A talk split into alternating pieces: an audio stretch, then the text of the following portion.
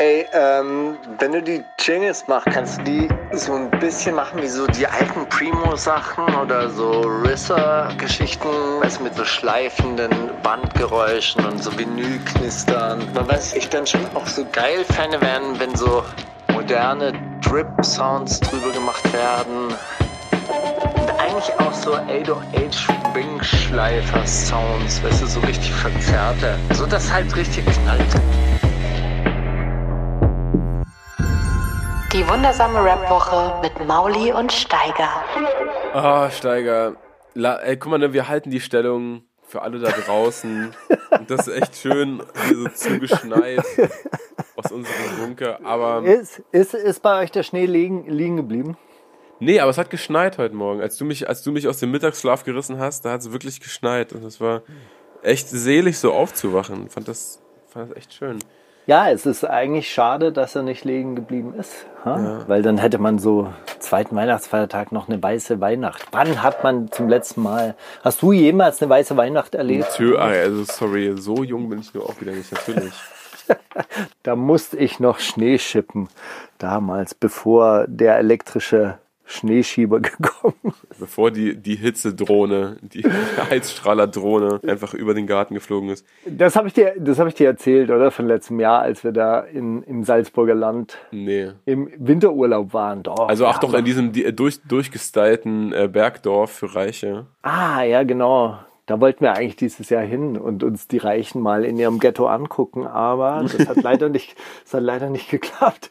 Ja, äh, ich, ich lese ja zurzeit mit Feuereifer Hans-Jürgen Christmanski. Äh, Hans-Jürgen Christmanski ist Soziologe an der Universität Münster gewesen und hat in Hamburg gelebt. Und äh, der sagt, die Reichen sind die am schlechtesten erforschte gesellschaftliche Schicht in dieser naja. Gesellschaft schon zwei, drei Mal gehört von dir. Das ist tatsächlich äh, eine, eine steile These und gar nicht so unwahrscheinlich, weil man, man kriegt ja von klein auf erzählt, ne? man redet nicht über Geld. Und oh, äh, wenn du, wenn du was hast, lieber tief stapeln, lieber nicht erzählen. Ich glaube, so. ich glaube, sowas interessiert ja, ich glaube, sowas interessiert ja eher die Finanzämter. Also das, was du gerade beschrieben hast. Also was ich ja interessant finde, ist, wie leben die? Also in diesem Bergdorf ist es ja so, du kannst ja den Frühstücksservice bestellen und dann kommen Leute um 5 Uhr morgens, wie die Heinzelmännchen Mädchen und richten dir deinen Frühstückstisch.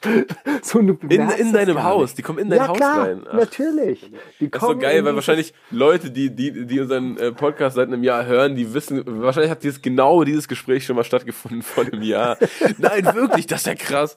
Aber das kommt mir gerade wie ein neuer Fakt vor, das ist ja mega crazy. Die kommen, in dein Haus rein ja. und richten die unten alles an, das ist ja großartig. Ja, klar, natürlich. Und das ist ja dann sieht von außen ja aus wie so eine 100 Jahre alte Bauernhütte und innen ist alles Hightech und voll verglast und mit mhm. Jacuzzi und Und die erkennen an, der, der Spiegel erkennt an deiner Pupillenweitung, ob du mal wieder einen Kaffee brauchst und macht dann einfach schon einen. Wahrscheinlich und schickt dann so dienstbare Geister vorbei, die dich dann massieren. Ah, ja. sie sehen verspannt aus.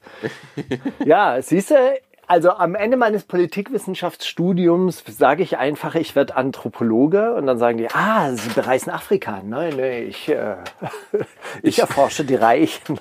Vielleicht, oh, vielleicht ist dieses Bergdorf auch äh, so eine große Studie an, an Reichen, weißt du? Vielleicht wird das die ganze Zeit alles aufgezeichnet und äh, Anthropologen erforschen das bereits, werten das bereits aus. Das habe ich dir ja mal erzählt, oder? Von diesem russischen Filmemacher, der da so eine ganze Stadt aufgebaut hat in der Ukraine. Nee der auch von so einem ukrainischen Oligarchen gesponsert wird. Also es gibt so einen, so einen russischen Filmemacher oder ukrainischen Filmemacher, keine Ahnung.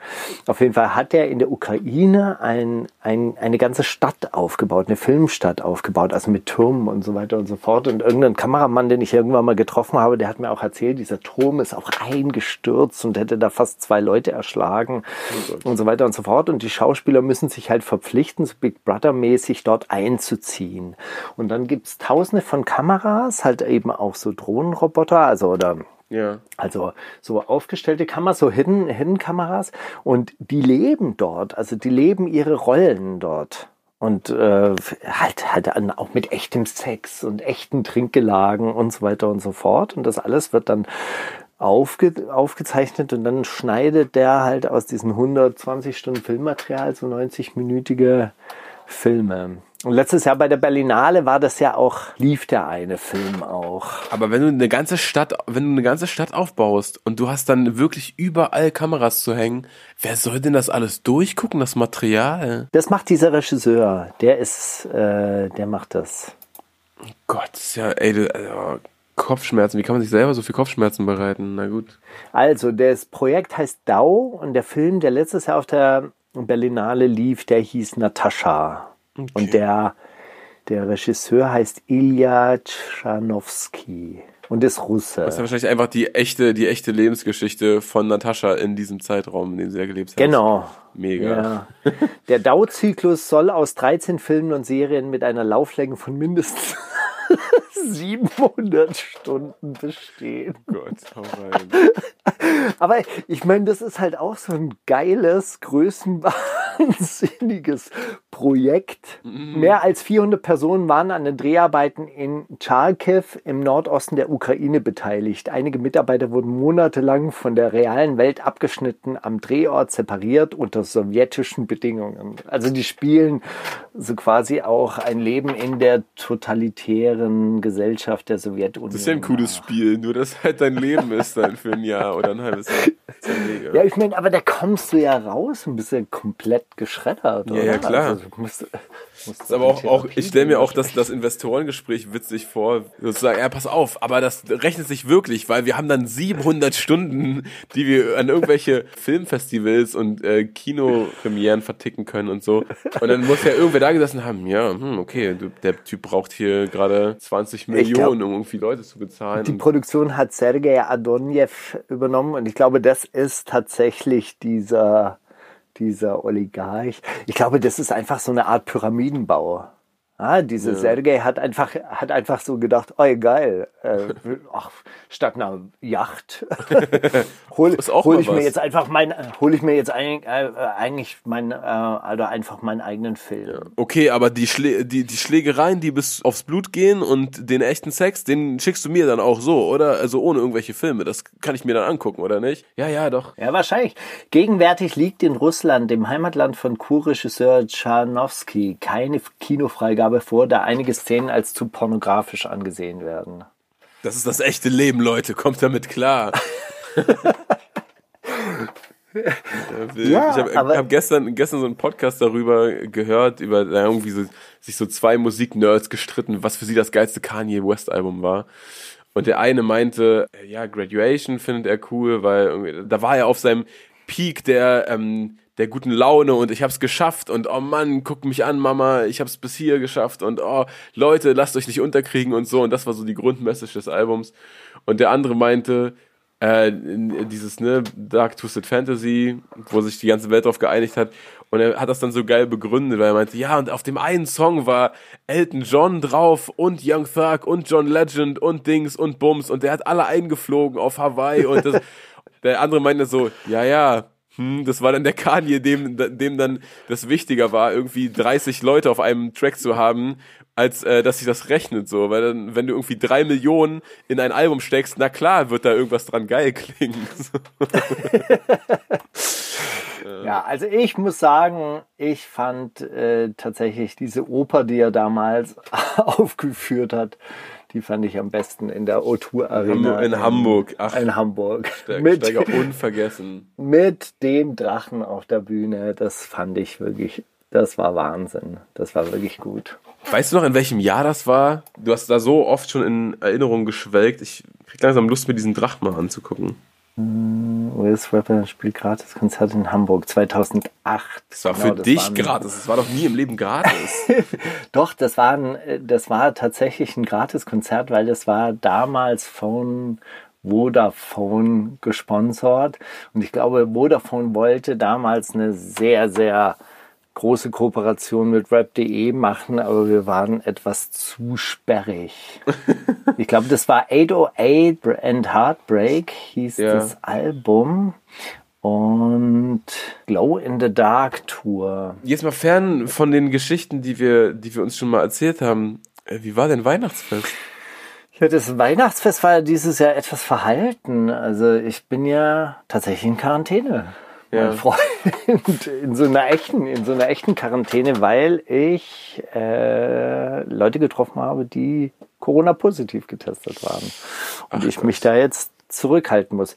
Also ich gehe jetzt diese Tage dann nochmal testen, ob ich mich auch angesteckt habe. Ja. Aber es war auf jeden Fall ein Erlebnis, weil das war nicht beabsichtigt. Ach so, Also nicht, eigentlich nee. haben immer alle zu mir, eigentlich, eigentlich haben, haben immer alle zu mir gesagt, hey, pass mal auf, dass du die anderen nicht ansteckst. Also äh, trag mal Maske und so weiter. Mhm. Und plötzlich war ich aber in so einem Corona-Superspreader-Event.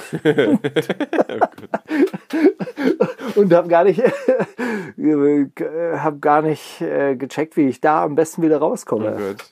Aber im, aber in, im Weihnachtsrahmen oder Nee, im, im, im, Rahmen dieser, äh, äh, dieser Trauerfeier, zu der Ah ich da ja, letzte Woche ja, aufgetro- aufgebrochen bin. Die Trauerfeier ist schlussendlich auch abgesagt worden, da sich auch der Pfarrer und der Bestatter in Quarantäne begeben mussten. oh Gott, ach oh Mann. Also es war auf jeden Fall, äh, das ist auf jeden Fall echt ein Erlebnis, muss man sagen. Weil im Endeffekt weiß gar niemand so richtig, wie man sich verhalten muss und auch die Gesundheitsämter sind so ein bisschen überfordert. Aber ich halte mich dran.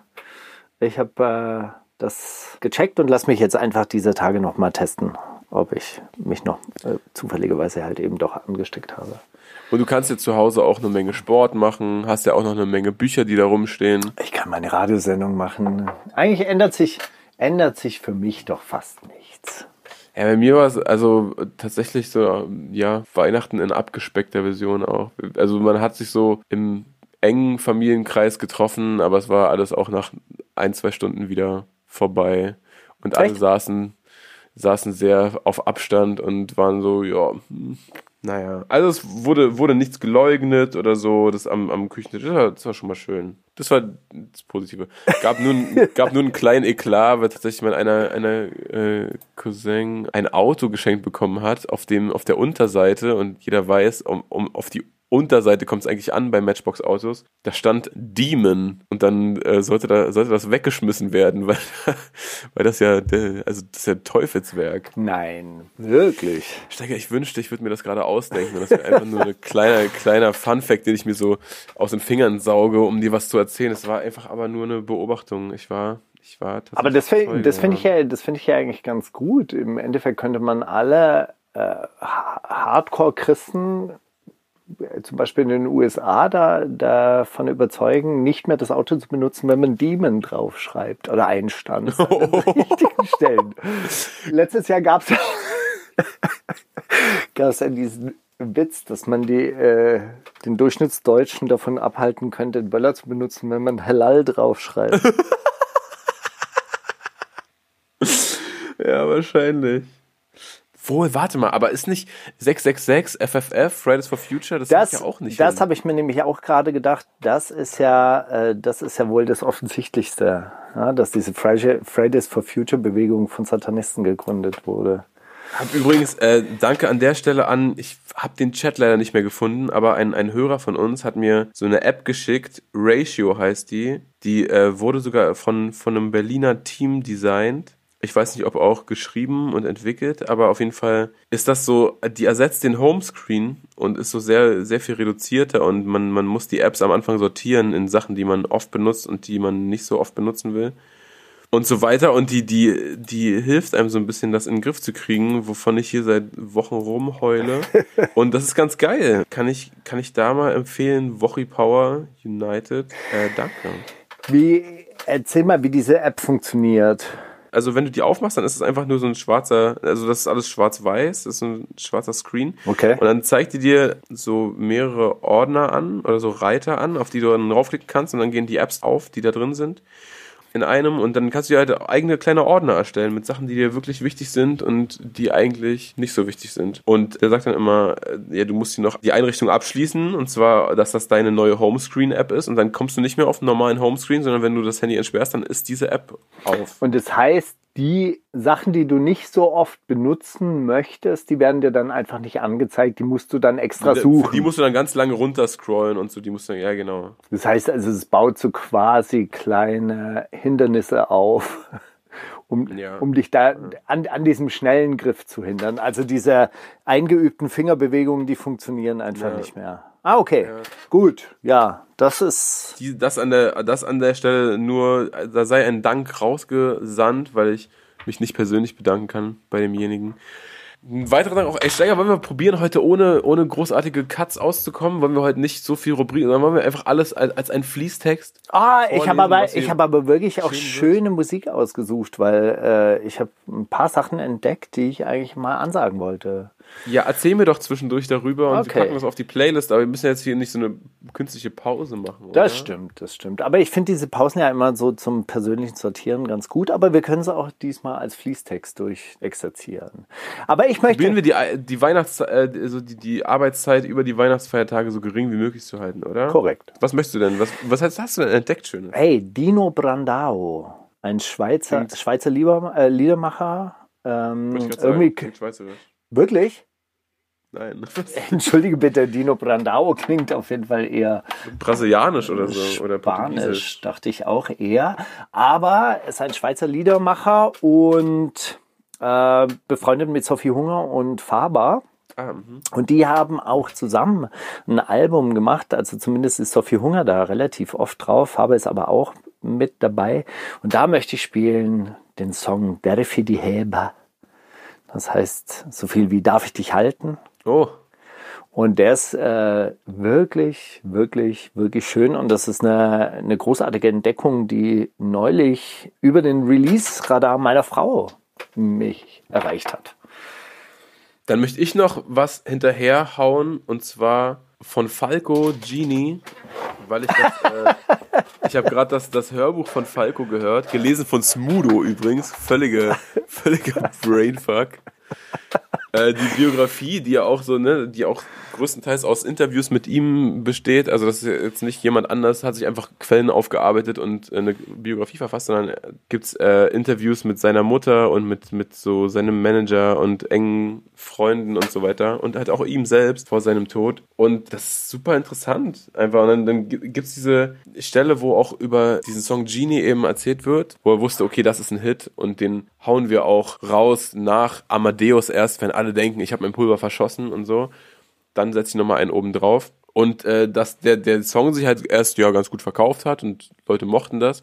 Aber dass dann irgendwie ein, ein, ein Tagesshow-Sprecher oder ein, ein, irgendeine ZDF-Heute-Show oder so ein, ein, ein Moderator erzählt hat, ja, ich habe gerade den Song Genie im, im Radio hierher gehört und das ist ja ein furchtbarer Song und der Typ hatte halt selber eine zwei Töchter, die entführt wurden und erst gegen Lösegeld wieder freigegeben. Ja. Dann natürlich wurden alte Traumata aufgerissen bei ihm und der hat gesagt, äh, da, wird Vergewaltigung und äh, Mord verherrlicht und so weiter und das ist ein Unding und dann hat davon ausgehend die ganze Medienlandschaft oder so, zumindest die öffentlich-rechtlichen Medien, haben ihn komplett boykottiert, haben das nicht mehr im Radio gespielt und so weiter und so fort und auch Ja. BPJM hat das dann auch irgendwie indiziert oder zur Debatte gestellt, dass indiziert wird. Und dadurch wurde dann der Hype natürlich noch größer, weil alle noch die letzten Exemplare, die man noch kaufen durfte, schnell ähm, abgegriffen haben. Und ja, das fand ich irgendwie eine, eine lustige Geschichte, wie das so durch, durch einen Typen, der halt eine persönliche Befindlichkeit hatte, die natürlich auch ernst zu nehmen ist. Ich meine, Alter, da wurden seine Töchter entführt, so, und das ist ja total verständlich alles, aber der ist halt in einer Position, wo er das im öffentlich-rechtlichen Fernsehen sagt. Und damals äh, war ja der Stellenwert von diesen Medien noch viel größer und dann wurde da halt so eine riesen Welle losgetreten. Das ist irgendwie, fand ich eine spannende Geschichte.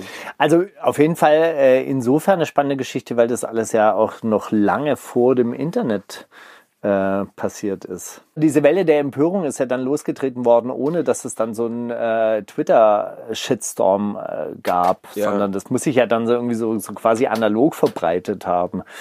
Ja, dass sich diese Medienleute dann so zusammengeschlossen. Aber ehrlich gesagt muss ich sagen, ich finde diesen Song nach wie vor beklemmend. Also so, ähm, wenn man sich darüber wirklich Gedanken macht, das, das ist ja ein ganz ekelhafter Stalker, eine ganz ekelhafte Stalking-Geschichte, ist auch so im Endeffekt Rape Culture, ähm, dass das so einen wahnsinnigen Erfolg hat. Ich meine, das, das, das wurde mir damals auch so beigebracht, ne? Das hat mir auch damals mein Stiefvater erklärt, so diesen Eklat darum und hm, guck mal, das ist ja krass, dass sie das jetzt im, im, im Radio spielen wieder und so, das war ganz lang verboten, weil und so weiter und so fort. Und ich habe das damals auch mit diesem Wissen gehört und mir auch gedacht, alter Gänsehaut, ach du Scheiße, ist das eklig.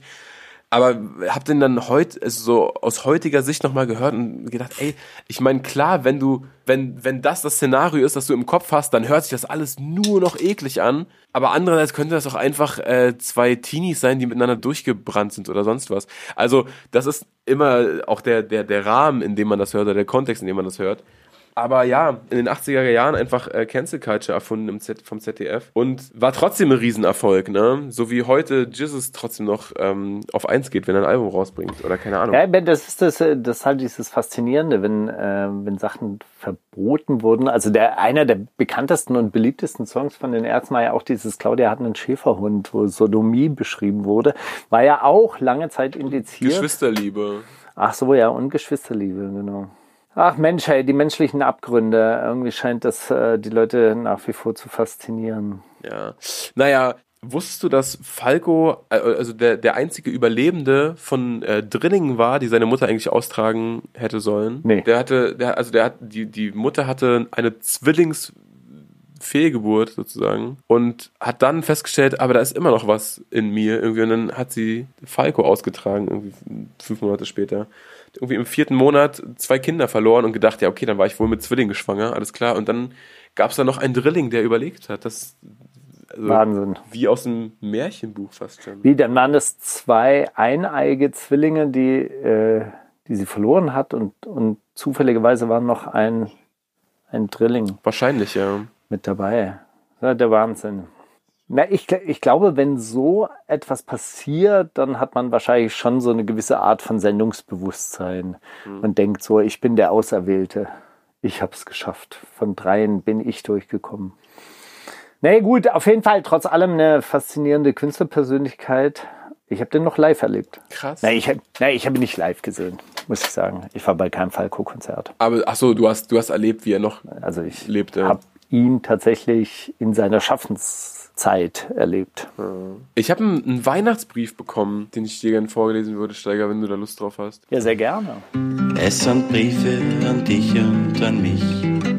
Es sind Briefe an uns. Lieber Mauli, lieber Steiger, zu Beginn direkt ganz viel Liebe für euren Podcast, einem verbalisierten Wunsch nach einer Welt, in der wir morgens meditieren, mittags im Kommunalrat diskutieren, nachmittags den Kudamm ausräumen und uns abends Namen für Sterne ausdenken. Eigentlich, das hätte der Brief sein können, oder? Das ist doch, also alles auf den Punkt gebracht in einem Absatz. Ich schreibe euch stellvertretend für das kleine Recherche- und Publikationskollektiv Kein Paradies. Wir sind nicht nur Rap-Fans, sondern auch Kommunisten und um die Problemdreifaltigkeit abzurunden, auch noch katholisch. Steiger kennt den Struggle. Jetzt wird missioniert, Mauli. Als kommunistische Vorzeigechristen droppen wir doch immer gerne ein paar Lines zum Weihnachtsfest. So viele Menschen feiern Weihnachten. Grimm 104 und der Papst, Steigi und Mauler, Schacht und Wasabi oder Shindy, die Reinkarnation im babyblauen Bentley Drop Top. Dann aber auch Leute wie Friedrich Merz und Horst Seehofer, Corona-Leugner, Alexander Gauland, alle anderen Faschos und Angehörige der reichen Klassen überall auf dem Planeten. Doch wessen Geburt wird da am Heiligabend und an den darauffolgenden Feiertagen zelebriert? Ja klar, die von Jesus Christus. Aber nur ganz nebenbei. Jesus hing nur mit uncoolen, mies verarmten Leuten rum, hatte keine blonden Locken und war auch nicht weiß. Er war Arbeiterkind und selbst Teil der damaligen Arbeiterinnenklasse. Brach schon damals mit dem traditionellen Familienbild äh, Lukas Kapitel 14, Vers 26 und war, bitte festhalten, Kommunist. Wahrscheinlich auch Matthäus 19, 24. Wenn er nicht besitzlos durchs Land zog oder von den Herrschenden gekreuzigt wurde, briet er mit seinen Jungs Fisch. Johannes, Vers 1. Ey, ich, die ganzen Verweise spare ich mir jetzt mal in der Folge, okay? Aber super. Brie- Briet er mit seinen Jungs Fisch oder macht er mit seinen mysteriösen Lieblingsjüngern rum? Sein Wirken wendete sich gegen patriarchale Strukturen, Reichtum und letztlich gegen die Obrigkeiten selbst. Einige der Weihnachtsfeiernden sollten ihre Beteiligung an diesem Fest also noch einmal deutlich überdenken. Zwar ist Weihnachten primär eine christliche Feierlichkeit, jedoch formulierte Camilo Torres, ein katholischer Priester, Befreiungstheologe und kolumbianischer Revolutionär, in Vom Apostolat zum Partisanenkampf 1969 sehr treffend, der Christ liebt, Liebe unterscheidet ihn, kennzeichnet ihn. Die äußeren Praktiken, wie das Weihnachtsfest, sind nur Mittel zur Liebe zu gelangen und müssen von der Liebe motiviert sein. Ohne Liebe haben solche Praktiken keinen Wert. Der Nicht-Christ, der liebt und im guten Glauben sich bemüht, besitzt die Gnade, handelt übernatürlich und ist ein Sohn Gottes. Der Christ hingegen, der sich äußerlichen Praktiken verrichtet und nicht liebt, ist kein Christ. In Kombination mit seinen, also das war jetzt das Zitat, Zitatende. Ja, ja. In Kombination mit seinen soziologischen Analysen der kolumbianischen Gesellschaft schlussfolgert er einen Klassenkampf aus Nächstenliebe. 1965 schließt er sich der kolumbianischen Guerilla-Bewegung Eje Ejército de Liberación Nacional, Deutsch Nationale Befreiungsarmee, an und wird ein Jahr später selber von kontrarevolutionären Regierungstruppen erschossen. Das ist kein Aufruf für irgendeine Revolution zu den Waffen zu greifen, sondern soll verdeutlichen, dass alle religiösen Fassaden der Feste und Traditionen auch hier in Europa nichts wert sind, wenn die Liebe zwischen den Menschen fehlt. Denn auf die kommt es an. Und vielleicht wird uns das nächstes Jahr nochmal mehr deutlich, vielleicht auch nicht. Amen. Liebe Grüße und eine Weihnachtszeit, die euch Zuversicht gibt. Jonas. Kein Paradies, OG Leipzig Süd. Ja, ey, das sind meine Leute, auf jeden Fall. Ja, Da kann ich mich anschließen, auf jeden Fall, was die Liebe betrifft. Was die Dämonenautos betrifft, bin ich dennoch etwas konträr eingestellt. Aber macht ja nichts. Danke auf jeden Fall an, äh, an Vincent, der uns diesen Brief geschrieben hat. Genau. Jonas, dachte ich. Nee, Jonas ist die, die äh, Gruppierung wahrscheinlich. Also es wird auch Y-O-N-A-H-S geschrieben. Ah, Oder ist das okay, sein, alles klar. ist das sein, ich, äh, AKA, ich weiß nicht, hat man, hat man so, Ma äh, so Sprühernamen in, in religiösen Kollektiven, ist ja auch egal. Auf jeden Fall, das ist ein wirklich, wirklich lustiger Brief gewesen und ich wünsche mir, dass ich diese Art von Humor irgendwann mal wiederfinde. In der katholischen Kirche. Und in der kommunistischen Bewegung. Ja, da hast du doch die Schnittstelle. In Leipzig äh, Süd hängt diese Schnittstelle rum. nee, aber gefällt mir, äh, gefällt mir sehr gut, ist eigentlich genau mein Ding. Sag mal, hast du diese Woche so ein paar Themen rausgesucht? Ey, nichts. Ich habe wirklich, ich habe äh, Smartphone-Detox betrieben, soweit es ging. Habe natürlich noch unser, Das- unser Gewinnspiel zu Ende gebracht im wundersamen Rapwoche Adventskalender. Das habe ich mir dann doch noch zugestanden, aber de- der Rest äh, ist hinten abgefallen. Ich weiß nicht. Wenn du jetzt ein paar Sachen sagst, Ganz- wahrscheinlich habe ich doch irgendwas mitbekommen, aber Ganz, ganz, ganz viel Liebe dafür, dass ihr das da durchgezogen habt. Das ist echt wirklich großartig. Ja, wir haben leider Aber erst in der, in, der, in der letzten Woche dann äh, die Maßnahme ge gezogen, dass die kreativste Story gewonnen hat und nicht mehr einfach nur irgendwer per Zufallsgenerator, sondern wirklich äh, in den letzten vier Tagen sind die Leute nochmal richtig kreativ geworden, Steiger, und haben sich damit auch redlich ihre Uhren verdient, die sie gewonnen haben. Da waren sehr viele lustige Sachen dabei. Naja, gut. Aber was, was wolltest du gerade für Themen anbringen? Entschuldige Ja, bitte. ganz ernsthaft, hast du meinen äh, Schauspieler-Cameo im neuen Katar-Video? Ey, es tut mir leid, haben wir ne? überhaupt nicht. Es tut mir geredet. leid, ne? ich komme mir auch ein bisschen vor wie du, wenn Albert so äh, Lines von mir einbaut.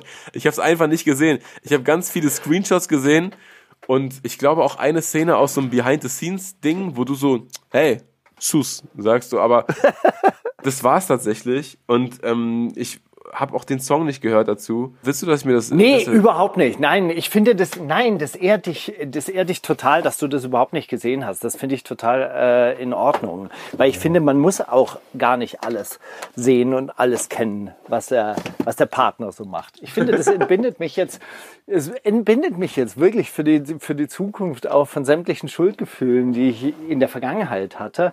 Dafür, dass ich das künstlerische Werk meines Partners so ignoriert habe. Aber Und auch vielleicht macht es dich also auch frei für, für zukünftige Dreharbeiten, weil du dann äh, bestimmt auch beim Dreh manchmal denkst, oh, das findet Mauli bestimmt jetzt cringe, wenn ich sowas mache oder so. Voll. Und das, das, äh, das fällt dann ab von dir, wenn ich dir sage, ich, ey, ich ziehe mir gar nicht alles rein, Steiger. Ist okay. Das finde ich gut. Oder? Nee, das finde ich gut. Ich muss sagen, dass das Video ist schon sehr, sehr cool geworden. Also der Filatov hat schon ein gutes Video gedreht. Es gibt da so ein paar Stellen, wo ich sage, ja, da habe ich dann wiederum meine Probleme, aber die äh, bespreche ich jetzt hier nicht öffentlich, weil alle möglichen Leute finden es finden es geil, denen will ich es jetzt auch nicht schlecht reden. Wurdest du da in die Mangel Und, genommen aus, äh, aus irgendeiner Community? Nein, ich bin doch, nein, ach, ja, immer. Also irgendwo, irgendwo, irgendwo wird man ja immer äh, irgendeinen kleinen Fehler, äh, ähm, der ist überall zu, zu finden. Und ähm, auch dieser Song ist nicht ohne Makel. Ich äh, packe ihn jetzt trotzdem mal in die Playlist.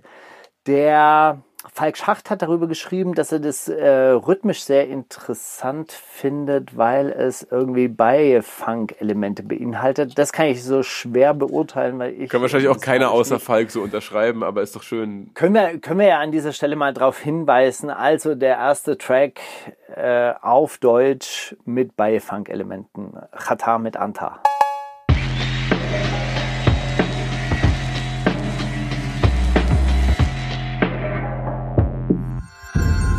Themen der Woche.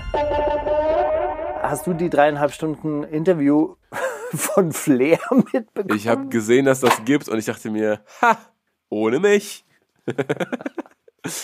Ich habe mir tatsächlich unser, unseren Jahresrückblick habe ich mir nochmal angeguckt, um einfach so zu gucken, wie das äh, geschnitten war und, und wie die das gelöst haben, dass uns so ne, von Ja. hinter der Kamera Fragen gestellt wurde teilweise und, und so. Das haben sie dann über Einblendung gemacht und so. Ähm, und auch was sie, ob sie irgendwie viel rauskürzen mussten. Und ich muss sagen, ey, p- äh, fand, wir haben da eine deutlich solidere Figur gemacht als 2015. Was wir haben, was haben wir gemacht? Wir haben eine deutlich miesere Figur Nee, gemacht. so solidere Figur gemacht. ah, okay. Mhm. Und äh, ich habe dann auch darauf verzichtet, mir irgendwie Kommentare reinzuziehen, äh, weil ich dachte, ey, wie du es gerade sagst, ne, irgendwas werden wir schon, irgendwen werden wir schon offended haben, irgendwas werden wir total oberflächlich ähm, falsch äh, betrachtet haben oder so. Na gut, eine, ein- eine Sache müssen wir auf jeden Fall ansprechen, weil da habe ich ähm, wirklich Schimpfe bekommen von einer guten Freundin von mir, äh, als ich Ah, die dann Briefe. Ja, den Brief habe ich mir auch durchgelesen. Das war, das ist ja kein, kein YouTube-Kommentar. Ich finde, das kann man, wenn, wenn sich jemand so Mühe macht, Punkte äh, äh, auszuführen, dann, dann lese ich mir das auch durch. Und ich fand auch den Brief gerechtfertigt. Ich, mir ist gerade überhaupt, als ich das mit dir besprochen habe, vorher überhaupt nicht eingefallen, auf welche Stelle sie da anspielt. Ja, es ist sogar die, äh, die Stelle, die 16 Bars rausgeschnitten hat, um das ganze Video zu bewerben. Äh, Und zwar ist es die eine Stelle, wo ich über den einen Künstler, ich glaube Edo Saya oder so, Ja, genau. Ja, genau. ähm, sage, ey, wenn jemand so kaputt ist, dann soll er doch, äh, soll er doch was Sinnvolles machen und gegen den IS kämpfen gehen. Und da muss ich sagen, äh, also dafür habe ich richtig Haul bekommen und zwar auch zu Recht. Das ist ein Gedanke, der, den habe ich jetzt nicht einfach so rausgequatscht, sondern das ist etwas, was ich öfter schon gesagt habe, aber der stimmt halt in zwei, äh, zwei Richtungen, äh, Richtungen nicht. Also erstens wird das den Leuten nicht gerecht, die tatsächlich dorthin gegangen sind zum Kämpfen. Das waren keine kaputten Leute, sondern es waren einfach auch Leute, die alles hier hatten und alles, was man hier so quasi an kleinbürgerlichem Glück aufgebaut hatte, die hatten Jobs, die hatten Familie, die haben Leute, die sie geliebt haben und die sind dann trotzdem gegangen, weil sie sich für die Menschlichkeit eingesetzt haben, weil sie eben nicht kaputt sind äh, und deshalb zum Kämpfen gegangen sind. Das muss man, oder das kann man einfach nicht hoch genug schätzen und nicht hoch genug würdigen. Und das macht man mit so einem Kommentar auch ein bisschen verächtlich, muss man sagen. Also so, so quasi, hey, wenn die, äh, da sollen doch die kaputten Leute sollen doch dorthin gehen, ähm, dann, dann hätten sie was zu tun. Das stimmt einfach so nicht. Und das andere ist, diese kaputten Leute sind auch tatsächlich nicht, nicht geeignet, um, um so einen Kampf zu führen. Also den Kampf für die Menschlichkeit, den kann man wahrscheinlich nur führen, wenn man ein ähm, einigermaßen reines Herz hat und nicht mit, mit Bitterkeit oder Kaputtheit irgendwie sich dann eine Beschäftigung sucht. Weil da hat mich die Freundin dann eben auch darauf hingewiesen, es gab diese Leute, die halt kaputt waren, die hingegangen sind zum Kämpfen und die waren einfach auch nicht geeignet, ja, weil die, Leu äh, die Sachen gemacht haben, die unmenschlich waren dann wiederum und diese Leute mussten aussortiert werden. Also die mussten dann halt eben auch Die dachten, sie können da Ego-Shooter spielen oder was. ja, also das waren tatsächlich dann auch Leute, die teilweise auch wieder nach Hause geschickt werden mussten, weil sie, weil sie da einfach nicht reingepasst haben, weil sie in diesen Kampf für die Gerechtigkeit, für die gerechte Sache und für die Menschlichkeit äh, nicht geeignet waren. Ja, und so schlimm der islamische Staat auch gekämpft hat, der, der solche Leute halt auch in seinen Reihen hatte, so menschlich und so liebevoll musste man ihm halt, also und so entschlossen musste man ihm halt trotzdem begegnen auf der anderen Seite. Das das, was, äh, was vielleicht auch in diesem Brief von vorhin irgendwie so auftauchte. Also diesen Kampf für die Gerechtigkeit, für die Menschlichkeit, den kannst du nur führen, wenn du die Liebe im Herzen trägst. Gut, womit wir auch wiederum nicht sagen wollen, dass das alles gegenteilige Werte von Edosaya sind. Das ist auch schon wieder, ne, den, da haben wir Ja. dumme, dumme Themengebiete in einen Topf geworfen und das ist vielleicht einfach sinnlos. Also diesen, äh, diesen Flair-Jahresrückblick habe ich mir jedenfalls nicht reingezogen. Aber falls wir jetzt schon mal irgendwie ernsthafte Empfehlungen geben wollen, ehe jetzt irgendwelche Leute das hören und sich denken, ach krass, ein Flair, drei, drei Stunden Jahresrückblick, ja, los geht's. Eine komplett ernste Empfehlung also ich bin ja seit längerer Zeit schon Blondinator, ja. Ich weiß nicht, ob du, ob dir Blond was sagt, Steiger, die Formation Blond. Ja, naja, das ist der, der, der das sind die Schwestern. Wir von hängt sich an die große Glocke, aber sie haben berühmte Verwandte, ja, ist richtig. Und die machen selber auch Musik und äh, sehr gute Musik und haben auch einen Podcast angefangen über die Lockdown-Zeit. Äh, da muss man dabei gewesen sein. Und das sind einfach immer nur Themengebiete, die sie sich aussuchen und zu denen erzählen sie dann einfach ultra lustige Geschichten. Mit dem Ziel, dass man die selber für sich benutzen kann und so tun kann, als ob das die eigenen Geschichten wären und dann wird man einfach super beliebt im Umfeld und äh, steigt die Karriereleiter ganz steil nach oben, weil man auf einmal so eloquent und sympathisch ist. Ja? Und die haben zu Weihnachten ein Hörspiel aufgenommen. Steiger, ich kann dir überhaupt nicht beschreiben. Wie, hast du als Kind so drei Fragezeichen-Kassetten gehört? War das ein Ding bei dir? Ich habe wahnsinnig, wahnsinnig gerne ähm, Huibui gehört, zum Beispiel, das Schlossgespenst. Da gab es aber auch mehrere Episoden von, ne? Das ist nicht nur so eine Geschichte. Ja, ja, natürlich, auf jeden Fall. Nein, ich war ein großer Hörspielfan, auf jeden Fall. Also ich habe auch die drei Fragezeichen natürlich gehört. TKKG zum Beispiel überhaupt nicht. Ja, ich auch nicht, nicht so mega. Drei, Fra drei Fragezeichen ist auf jeden Fall mein, mein Ding gewesen. Und äh, Hani und Nanny mochte ich auch sehr. süß.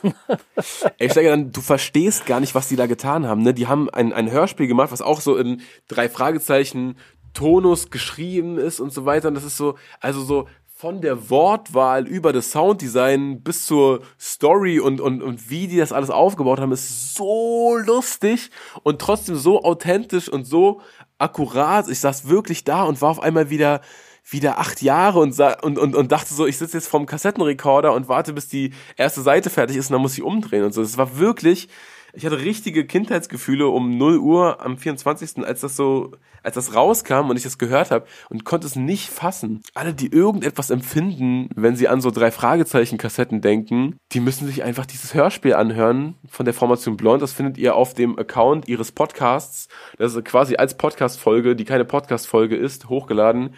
Und dahinter steht auch Folge 1. Also wer weiß, was da noch auf uns zukommt.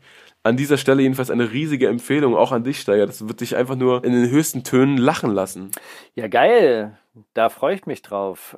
Kleiner Tipp noch in eigener Sache. Ich habe den wunderbaren Jessin von Audio 88 und Jessin bei mir im Bunker Talk zu Gast. den. Ach, den. Und äh, den Bunker Talk, den gibt's auf meinem Kanal zu hören und zu sehen. Ja, bitte. Sollte man sich auch anhören. Wie, wie lange habt ihr geredet ungefähr? Wie lange ist das? Tatsächlich auch wieder ein, dreiviertel Stunden. Also es ist kalt mittlerweile im Bunker. Ach, scheiße. es ist, es ist wirklich äh, kaum, kaum aushaltbar. Wir haben es übrigens gemacht nach einem Schnelltest, nach einem Corona-Schnelltest. Also wir waren einigermaßen safe mit 60-prozentiger Wahrscheinlichkeit. Und das war auch noch vor meiner Reise nach Stuttgart im Übrigen. Wir haben auf jeden Fall durchgezogen und uns über alles unterhalten. Sehr lustige Geschichte übrigens, wie er Martin Schulz getroffen hat und wie er bei einem SPD-Dinner eingeladen war. Solltet ihr auf jeden Fall nicht verpassen. Martin. Martin. Kennst du dieses Video, wo, wo er so bei so einem Parteitag auftritt und wo er sagt, jetzt Martin rufen, jetzt Martin rufen. Und dann rufen so. Hat er selber ja, gesagt? Dann rufen so drei, vier Rentner rufen so, Oh, Martin, Martin. Oh. Dann geht er auf die Bühne. Vielleicht war es auch nur irgendeine, irgendeine Dorfveranstaltung oder so. Aber auf jeden Fall gibt's diese, diese Szene, die so neben dem Bühneneingang gefilmt wurde. Das ist so geil. Oh Mann. Ja, das passiert mit den großen Hoffnungsträgern der SPD. Es ist einfach nicht schön. Ey, Steiger, vielleicht können wir an die Stra Stelle jetzt, kannst du Steiger fragen, packen, weil das ist so ein, so ein Halbwegsübergang. Ich habe diese Woche die Frage,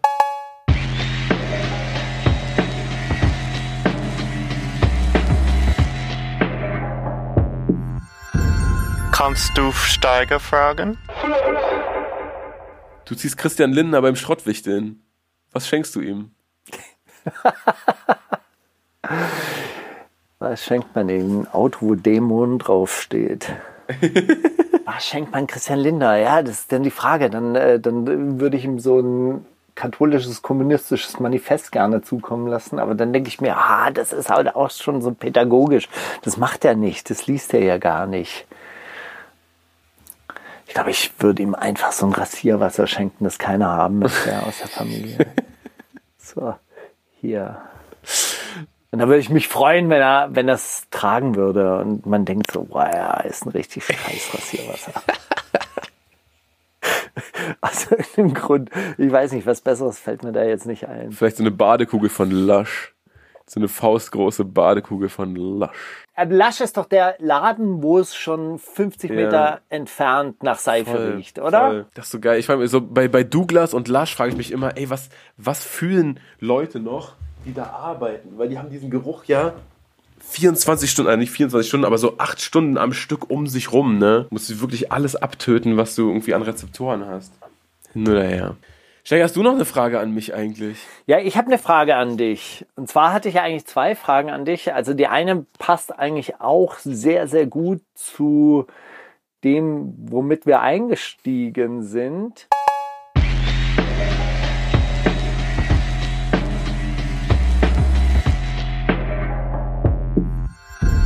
Kannst du Mauli fragen? Das ist eine Quizfrage. Wer ist laut einer Statistik aus dem Jahr 2019 die reichste Familie in Deutschland? Quant. Ja, das denkst du. Nein, es ist Familie Reimann. Und jetzt halte ich fest, Familie Reimann hat irgendwann mal eine Wer ist Salmi- jetzt das? Ja, wer ist jetzt das? Familie Reimann kommt aus Mannheim und äh, Heidelberg, also aus der Umgebung von Mannheim und Heidelberg, hat äh, irgendwie in Chemie gemacht und war natürlich wahnsinnig eng mit den Hitlers. Und Gott. Mit den Hitlers dieser Welt. Und zwar heißt es da im Wikipedia-Artikel dazu, in Werken und in der Privatvilla der Reimanns in Ludwigshafen sei es zu Gewalt und Missbrauch an Zwangsarbeitern gekommen. Albert Reimann Junior stellte sich nach dem Zweiten Weltkrieg als Opfer der Nazis dar. Das ungebrochene Wachstum des Konzerns geht zu einem beträchtlichen Teil auf den hohen Anteil an Zwangsarbeitern zurück. Die zögerliche Aufarbeitung dieser Historie brachte den Reimann-Enkel und dem Konzern massive Kritik ein. Unter anderem titelte der Boston Globe, ich fand heraus, dass Nazi-Kapital hinter meinem Lieblingskaffee steckt. Sollte ich ihn weiter trinken? Also die haben nämlich irgendwann mal Anfang der 90er Jahre dann in die äh, Kaffeebranche investiert und sind unter anderem bei Pete's Coffee and Tea mit dabei und Caribou Café und so weiter und so fort. Geschätzter Wert der Familie 33 Milliarden Euro. Was macht man mit 33 Milliarden, ne? Naja, man äh, macht wahrscheinlich ein bisschen Politik damit. Ist wahrscheinlich auszugehen, aber man weiß es eben nicht, weil sie sind schlecht erforscht, die Reimanns. Es gibt noch nicht mal Bilder von ihnen. Aber das ist doch mal eine Erkenntnis, oder? Hier jetzt bei Galileo, der wundersamen Rapwoche, eurem Wissenskanal auf Spotify. Aber was war die zweite Frage, wenn das die erste die Frage zweite war? Frage, die ist mir nämlich eingefallen in diesem Jessin-Interview. Und die finde ich eigentlich ganz schön. Die müsste man eigentlich jedem stellen, in jedem Interview. Mit welchem Blick gehst du gerade durch die Stadt? Was siehst du? Was fällt dir auf? Du warst ja gestern auch hier. Dann fallen einem so gewisse Dinge auf, die einem vielleicht an anderer Stelle nicht aufgefallen werden oder im Ausland nicht auffallen oder so. Was, was war dein Blick, mit dem durch die, Ich habe du durch die gestern habe ich also ich ich gucke gerade ganz akribisch nach Dachgeschosswohnungen. Das ist ja irgendwie mein Blick, ja, find. Und mein Blick ist gerade einfach nur, oh, könnte ich mir in der Vor Straße vorstellen zu wohnen? Könnte ich mir in der Straße vorstellen zu wohnen? Das ist so sehr präsent. Und was mir gestern aufgefallen ist, da waren wir am Hermannplatz, da sind irgendwie so neue Mülleimer aufgestellt worden von der BSR, die so fünfmal so groß sind wie diese orangenen Dinger, die da dranhängen.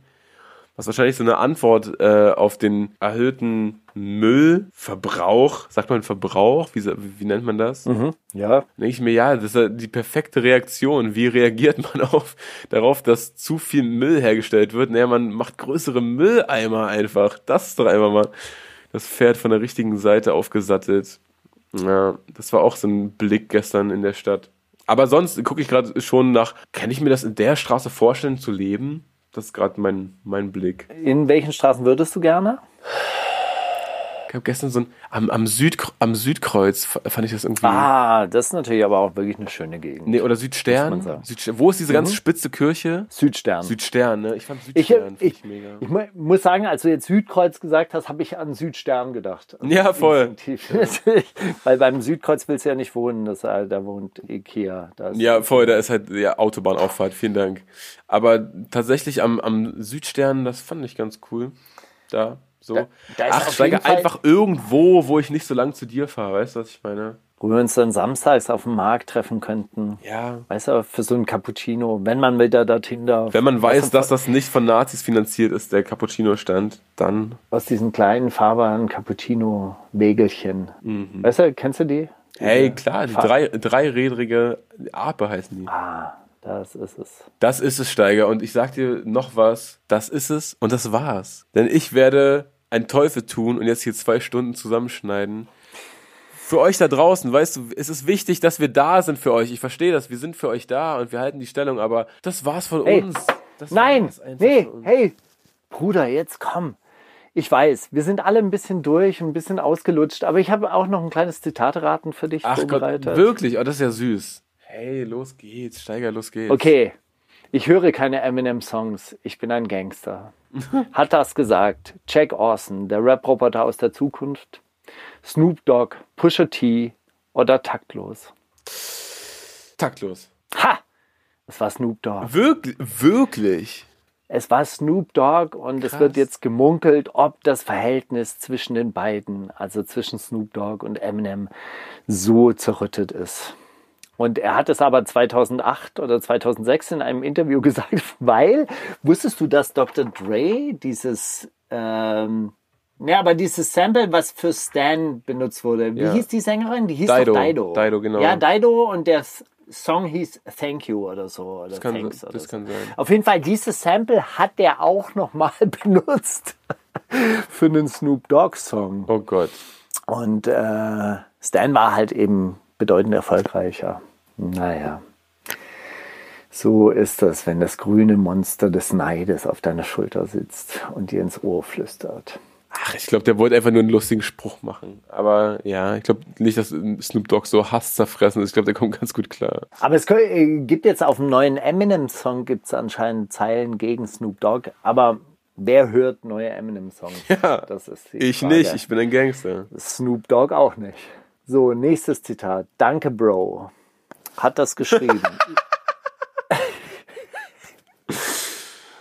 Hat das geschrieben. Ehrenpflaume an Asche, Ah, du Ehrenloser, ist das geil. Knossi an Samariter oder Dieter Bohlen an MC Bilal. Oh, ist das krass. Alter. Danke, Bro. Oh, ich, ich glaube fast Dieter Bohlen. Ja, ich glaube Dieter Bohlen. Lockst du ein, ja? Ja. Das war Dieter Bohlen an MC Bilal. Ist das krass? M- M- MC Bilal so einen komischen Christmas-Rap für Dieter Bohlen geschrieben hat. Wirklich, oh Gott. Also wirklich so äh, ir- irgendwas mit wir müssen hier frieren, ihr chillt auf den Malediven. Obwohl, das reimt sich ja nicht, aber so ähnlich. Also, du, verstehst, okay. was ich meine. du verstehst, was ich meine. es war jetzt nicht, es war jetzt nicht als Bro-Song gemeint. Ja, so halb witzig, aber so erwähnt. Auf jeden Fall hat äh, Dieter Bohlen ihn re gerepostet und hat drunter geschrieben, danke, Bro. Wie es halt seine Art ist, wie seine Bro-Art ist. Okay, ich habe noch einen, ja. Künstler, kein Rapper. Was sagte das? Grimm 104 über Vandalismus, Bones über Apache, Savage über Alligator oder Danger Dan über Grimm 104. Ich, ich kann mir vorstellen, dass das Bones gesagt hat, weil ich weiß, dass irgendwie äh, Rap Update eine News gemacht hat darüber, dass er irgendwie über Shirin gesagt hat, sie ist hübsch und talentiert. Und es war dann aber einfach nur so eine, äh, so eine Instagram-Antwort in den Kommentaren, wo alle so gefragt haben, "Hä, Meinung zu dem, Meinung zu dem.